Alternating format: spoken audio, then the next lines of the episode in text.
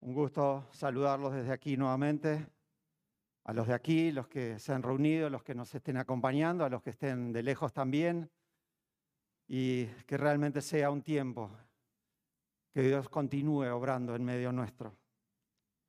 Vivimos en un mundo con muchos desafíos, pero particularmente quizás en las últimas décadas hemos visto la pérdida de valores, la pérdida de identidad y quiero en esta mañana referirme un poco en ese nuevo ciclo que, estamos, eh, que hemos estrenado el domingo pasado de vivir en Jesucristo, como esa vida en Jesús eh, toca, eh, nos desafía a repensar con quién me identifico, cuál es mi identidad concretamente. Y seguramente todos recordemos eh, o hayamos escuchado alguna vez esas palabras de Pablo que dice, ya no vivo yo, sino Cristo vive en mí. ¿Cómo puede Pablo afirmar esto? ¿Tiene él acaso alguna confusión de identidad? Pero veamos un poco en qué contexto marca estas palabras que quizás extraímos de ese versículo de allí de Gálatas 2.20, donde dice, pero con Cristo estoy juntamente crucificado y ya no vivo yo, sino que Cristo vive en mí. Y lo que ahora vive en la carne, vivo en la carne, lo vivo en la fe del Hijo de Dios, el cual me amó y se entregó a sí mismo por mí. En otra traducción dice, mi antiguo yo ha sido crucificado con Cristo. Entonces, empieza a tener algún sentido esto que veníamos escuchando. Pero la pregunta es no cómo llega, quizás cómo llega Pablo, pero cómo nosotros o con qué y con quién nos identificamos nosotros hoy. Porque todos necesitamos esa claridad. La Biblia nos dice que fuimos creados a imagen y semejanza de Dios. Pero eso nos hace automáticamente poder afirmar eso que dice Pablo. ¿Cómo llega Pablo a esta conclusión? Y quizás antes entonces preguntarnos, eh, ¿quién es Jesucristo? ¿Qué dicen otros y quién dice ser Él? Si leemos el, Evangelio de Juan, habla del, del verbo hecho carne, el Hijo de Dios, la luz que vino al mundo. Leemos en, los evangelios la piedra angular que los constructores desecharon.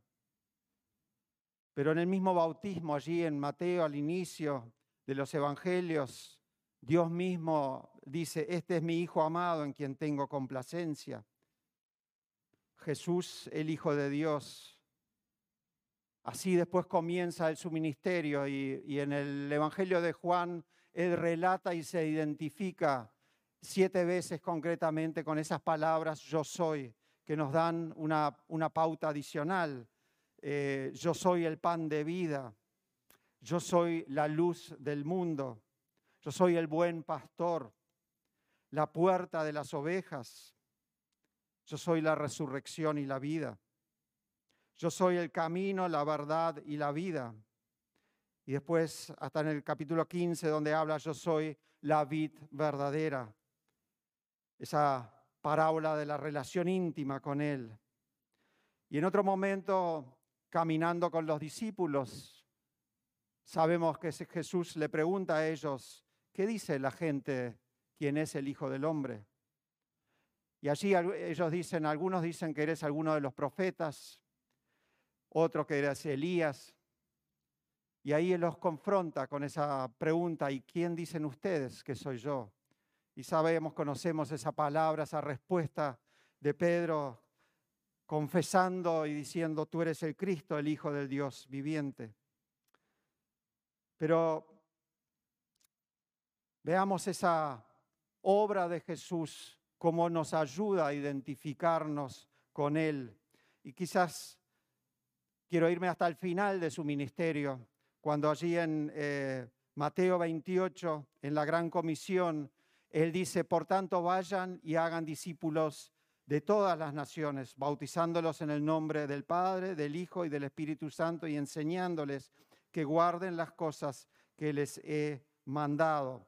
Tres cosas que quiero abordar en esta mañana que son necesarias para identificarnos con, con Jesús. Así como Jesús llama a los doce en el inicio de su ministerio y ellos comienzan a seguirle, es necesario convertirnos para ser sus discípulos. Y luego Él llama en esta gran comisión a otra acción que es bautizarlos. El bautismo es otra clave para identificarnos como hijos de Dios, como poder, para poder vivir eso que Pablo afirma allí. Pero después de ello comienza un proceso que es esa, esa parte de enseñar y recibir enseñanza, porque los que somos hoy hijos de Dios, los que lo hemos aceptado, pasamos más consciente o inconscientemente por estas etapas y aún vivimos en la última de recibir enseñanza, de recibir instrucción y seguir creciendo a imagen y semejanza de Él. Entonces, quizás en la vida de Pablo, de, quien sabemos, eh, inició su ministerio ya después de, la ascensión de Cristo, em, vemos o podemos identificarnos más, aprender mejor cómo se desarrollan estas etapas en cada uno de nosotros y, hoy en día aún. Eh, sabemos que Pablo en su misma conversión tuvo ese encuentro con Jesús y esas preguntas, Señor, ¿quién eres? Jesús identificándose, yo soy a quien tú persigues. Y después, Señor, ¿qué quieres que haga? O sea, ese encuentro que provocó un cambio de vida, pero una decisión que él tomó para convertirse entonces en ese discípulo de, de Jesús. Sabemos que en, ese primer paso, en esa conversión, hay una confesión de nuestra parte y dice la palabra, mismo Pablo después le escribe a los romanos, si confiesas con tu boca que Jesús es el Señor y crees en tu corazón que Dios lo levantó de los muertos, serás salvo. Porque con el corazón se cree para alcanzar la justicia, pero con la boca se confiesa para alcanzar la salvación. Entonces, en ese primer paso está la conversión, el aceptar a Jesús en fe, convertirnos en uno de sus discípulos. Y dice allí que todos los que le recibieron les dio el derecho de llegar a ser hijos de Dios, es decir, los que creen en su nombre. La fe entonces como uno de esos primeros pasos y por gracia somos salvos por medio de la, de la fe, sino pero no por nosotros, sino que es un don de Dios. Somos aceptados, justificados, somos convertidos en sus hijos. Por esa obra de Dios de enviar a su Hijo amado para que todo aquel que en él creyere fuese salvo. Esa confesión entonces, confesión de nuestros pecados y la aceptación de esa obra redentora de Jesús en la cruz para el perdón de los mismos, aceptando ese perdón de pecados como un regalo de Dios.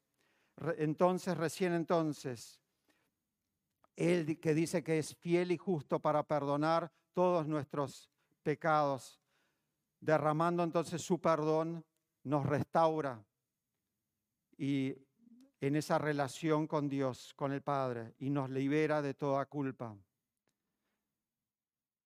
El mismo Pablo escribe allí en Colosenses 1, por cuanto agradó al Padre que en Él habitase toda plenitud y por, por medio de Él reconciliar consigo todas las cosas, así las que están en la tierra como las que están en los cielos, haciendo la paz mediante la sangre derramada en la cruz. Justificados pues por la fe, tenemos paz con Dios por medio de nuestro Señor. Esa conversión, nuestra convicción de pecado, confesión y aceptación del perdón de los mismos es lo que eh, nos convierte en esos discípulos de Él. Como segundo paso, entonces, es un acto de obediencia, proclamando ese, esa convicción, esa obra de Jesús que nosotros hemos aceptado, proclamándole a través del bautismo. Porque cuando una persona recibe a Jesús como su Señor y Salvador, Salvador establece una alianza con Él.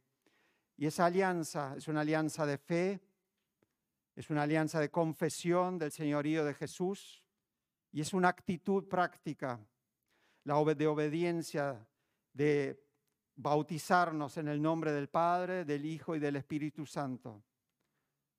Es una, el bautismo es entonces una actitud, una decisión personal consciente que reconoce y, nos, y proclama nuestro sometimiento al señorío de Jesús. Somos entonces aceptados, justificados y restaurados en nuestra imagen a semejanza de Dios.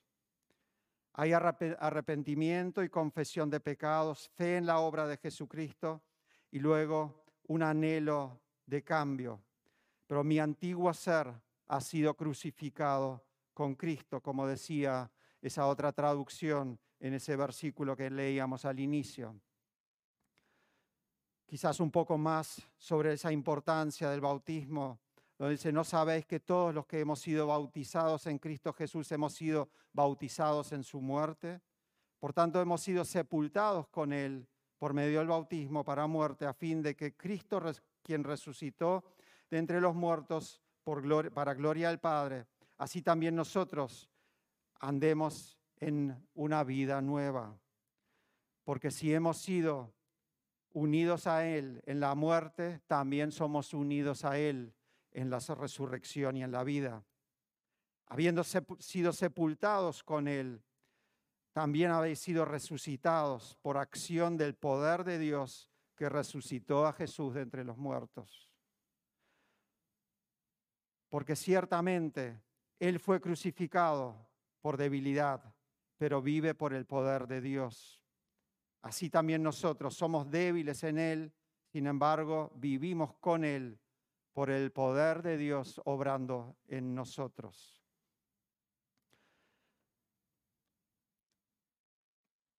pero también juntamente con el bautismo recibimos el Espíritu Santo que mora en nosotros. Entonces dice Pablo allí en 1 Corintios 12, 13, por un solo espíritu todos fuimos bautizados en un solo cuerpo, tanto judíos como los no judíos, lo mismo que los esclavos que los libres. A todos se nos dio a beber de un mismo espíritu. Y Pedro cuando vuelve de su viaje misionero o de, de, haber compartido la palabra con los gentiles, dice, apenas había comenzado a hablar cuando el Espíritu Santo se manifestó sobre ellos, como al principio se manifestó en nosotros. Entonces me acordé de las palabras del Señor cuando dijo, ciertamente Juan bautizó con agua, pero ustedes serán bautizados en el Espíritu Santo. Entonces, la conversión como primer acto, el bautismo luego para también eh, recibir la llenura del Espíritu Santo y después comienza esa tercera acción que nos deja esa gran comisión, enseñándoles o siendo enseñados, vivir en Jesucristo. Quizás hoy para nosotros, habiendo completado los primeros dos pasos, es en esa fase que aún estamos nosotros hasta que sea completada la obra de Cristo en nosotros. Recibiendo instrucción, siendo transformados, obrando el Espíritu Santo en nosotros, en ese proceso de metamorfosis o cambio de vida. Si habéis sido, Colosenses 3, 1 ahí dice, si habéis sido pues resucitado con Cristo, buscad las cosas de arriba, donde está Cristo sentado a la diestra de Dios. Y más adelante dice, los habéis vestido del nuevo hombre, el cual se va renovando hacia un verdadero conocimiento conforme a la imagen de aquel que los creó. Somos transformados a la imagen de Dios en un proceso consciente que requiere esfuerzo, pero hasta puede ser doloroso de vez en cuando. Mientras caminamos por, por nuestra vida, Dios quiere transformarnos a través del Evangelio de la reconciliación de Cristo. Porque si vivimos en Él, vivimos en Cristo, ya somos una nueva creación. Lo viejo ha quedado atrás, ahora todo es nuevo. Gracias a Jesús, nunca es demasiado tarde para comenzar a hacer, a comenzar ese transitar, ese proceso de conversión. ¿Cuántos cambios reflejamos nosotros en nuestro día a día de lo que Dios ha hecho en nosotros? Cuando alguien te pregunte, ¿qué está ocurriendo en tu vida? ¿Algo cambió? ¿Eres diferente? ¿Qué contestarías? Aparte de darle la gloria a Dios por ese cambio que ha ocurrido. El mensaje del Evangelio de Cristo nos transforma por lo que Cristo ha hecho por nosotros reflejando luego lo que Él ha hecho en nosotros. Esa transformación quizás se ve mejor reflejada en esas palabras de Romanos 12 conocidas allí, donde Pablo insta a los romanos a que presenten sus cuerpos como un sacrificio vivo, santo y agradable a Dios, no adoptando las costumbres de este mundo, sino siendo transformados conscientemente por medio de la renovación de nuestra mente, para cambiar precisamente nuestra manera de pensar y como consecuencia haya un cambio en nuestra manera de vivir. El Espíritu Santo obrando en nuestras vidas entonces producirá esos frutos del Espíritu que conocemos allí como es el amor, el gozo, la paz, la paciencia, la benignidad, la bondad, la fe, mansedumbre, y templanza.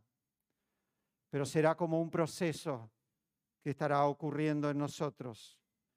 Porque dice en el 25, si vivimos por el Espíritu, vivamos también según el Espíritu. No nos hagamos vanidosos, ni nos irritemos unos a otros, ni sintamos envidia entre nosotros. Ese proceso de crecimiento que ocurre personalmente en nosotros no podrá ocurrir como en un monje aislado en, una montaña o en el desierto, sino que ese proceso ocurre mientras vivimos en convivencia unos con otros, porque el hierro con hierro se afila, dice por allí. Y realmente nosotros en esa convivencia mutua es cuando empezamos a practicar y a aplicar todo eso que Dios está haciendo en nuestras vidas. Y es así que se va produciendo ese cambio de carácter, ese crecimiento a la estatura de la plenitud de Cristo. Y, es Pedro en la segunda carta que, habla quizás de una escalera realmente, con diferentes escalones que simplemente eh, quiero mencionar. Eh, dice, porque Jesús nos ha concedido todas las cosas que necesitamos para vivir como Dios espera. Precisamente por eso, hagamos ese esfuerzo de añadir a nuestra fe virtud y a la virtud entendimiento, al entendimiento dominio propio, al dominio propio la constancia, a la constancia la devoción a Dios y a la devoción el afecto fraternal y al afecto fraternal el amor, porque estas cualidades si abundan en ustedes los harán crecer en el conocimiento de nuestro Señor Jesucristo. Un cambio de carácter para reflejar lo que Dios ha hecho en nosotros. Y entonces con ese carácter cambiado, sujeto y subordinado, este, sometido a la guía del Espíritu Santo, poder recibir y ejercer los dones que luego eh, Pablo le escribe a los Corintios en el capítulo 12, en la primera carta, que a cada uno le es dado la manifestación del Espíritu para el bien de los demás una, dones espirituales para beneficio y para obra de la edificación del cuerpo, como sabemos que dice allí en, Efesios 4. Pero de esto nada tendrá frutos, los frutos esperados, si no son eh, ungidos o usados en amor, como Pablo lo escribe en la carta allí en, en, el capítulo siguiente, en 1 Corintios 13. Si tuviese todos los dones, pero no tengo amor, de nada me sirve. Si reparto a los pobres todo lo que poseo y si entrego mi cuerpo para que lo consuman las llamas, pero no tengo amor, no tengo nada. Y en el final dice, pero ahora permanecen la fe, la esperanza y el amor, pero la virtud más excelente de ellas es el amor. El amor entonces es lo que ese vivir en Jesucristo, esa identidad con Él tiene que producir en, nosotros. Y Pablo mismo dice, reconoce estar en ese proceso diciendo, no es que ya lo haya alcanzado, sino prosigo a la meta. O sea, él continúa luchando eh, y tratando de mejorar cada vez, acercarse más a esa meta y continuando ese crecimiento, olvidando lo que haya quedado atrás, aplicando siempre la regla de oro de tratar a los demás como nosotros quisiéramos ser tratados. Entonces sí podemos afirmar, ya no vivo yo, sino Cristo vive en mí.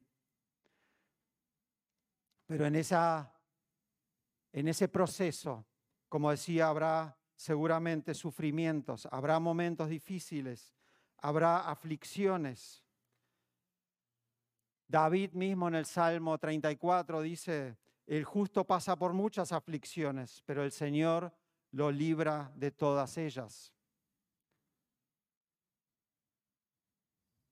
Pero Pablo otra vez escribe a los corintios de que las aflicciones que él debió padecer era para que abundara la consolación del Espíritu en él y que a través de, ese, de esa consolación él fuera instruido para consolar a otros.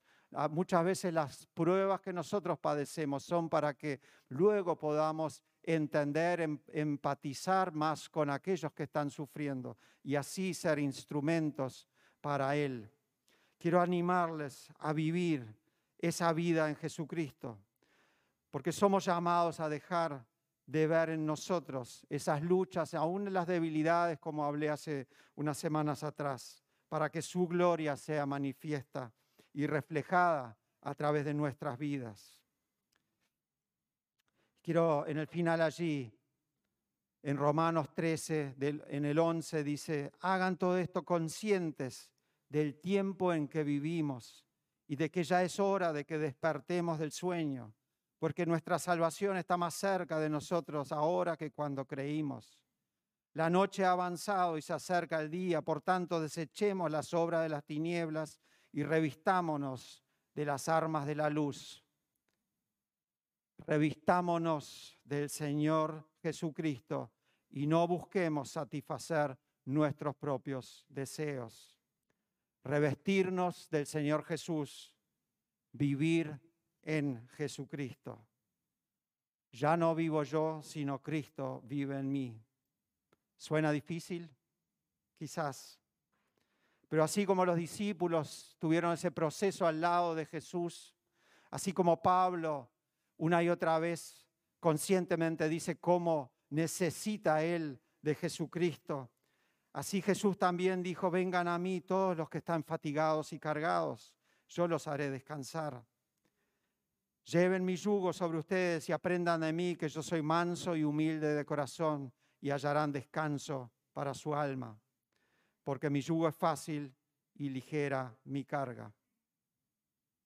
En el final de ese versículo 20 de Mateo 28 dice, porque yo estaré con ustedes todos los días hasta el fin del mundo.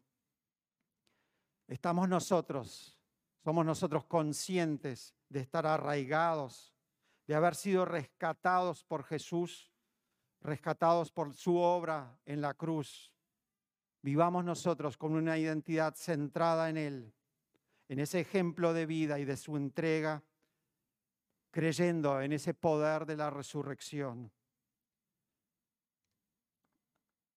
que sea eso la base de nuestra fe y con ese mismo poder y autoridad estemos hoy, que están hoy a nuestro alcance por medio de la obra de Jesús, obrando en nosotros primero, a través de nosotros luego para reflejar ese amor y esa compasión hacia los demás. para glorificarlo, honrarlo y exaltarlo a Él. Porque de Él, por Él y para Él son todas las cosas. Que también nosotros podamos decir, ya no vivo yo, sino Cristo vive en mí, en glorificación y en la gratitud por lo que Él ha hecho en nosotros. Amén. Padre amado, gracias una vez más por recordarnos la profundidad de tu amor, la amplitud y profundidad de lo que tú has hecho, que aún has enviado a tu propio Hijo a morir en la cruz por nosotros, pero no sin antes enseñarnos, acompañarnos, demostrarnos con tu vida, Jesús, de que es posible vivir una vida de santidad en esta tierra. Padre, te pido que tu poder, ese poder de tu Espíritu Santo que nos has dejado, obre en nosotros y nos dé ese, esa potestad y esa convicción y nos anime y fortalezca día a día a llevar nuestra cruz. Padre, a cargar esa cruz para que tú seas glorificado, dejar atrás nuestras propias intenciones y deseos y que tú mores en nosotros. Padre, para que tu obra en nosotros se refleje a través de las acciones de nuestro modo de vida y que aun cuando fuera necesario, confiemos de que tú nos darás las palabras precisas para confesar y proclamar tu mensaje. Pero Padre, que nuestra vida hable más fuerte que nuestras palabras. Te pido que tú nos des esa fortaleza en ti para glorificación de tu nombre. Y a ti te damos todas las gracias. Amén y amén.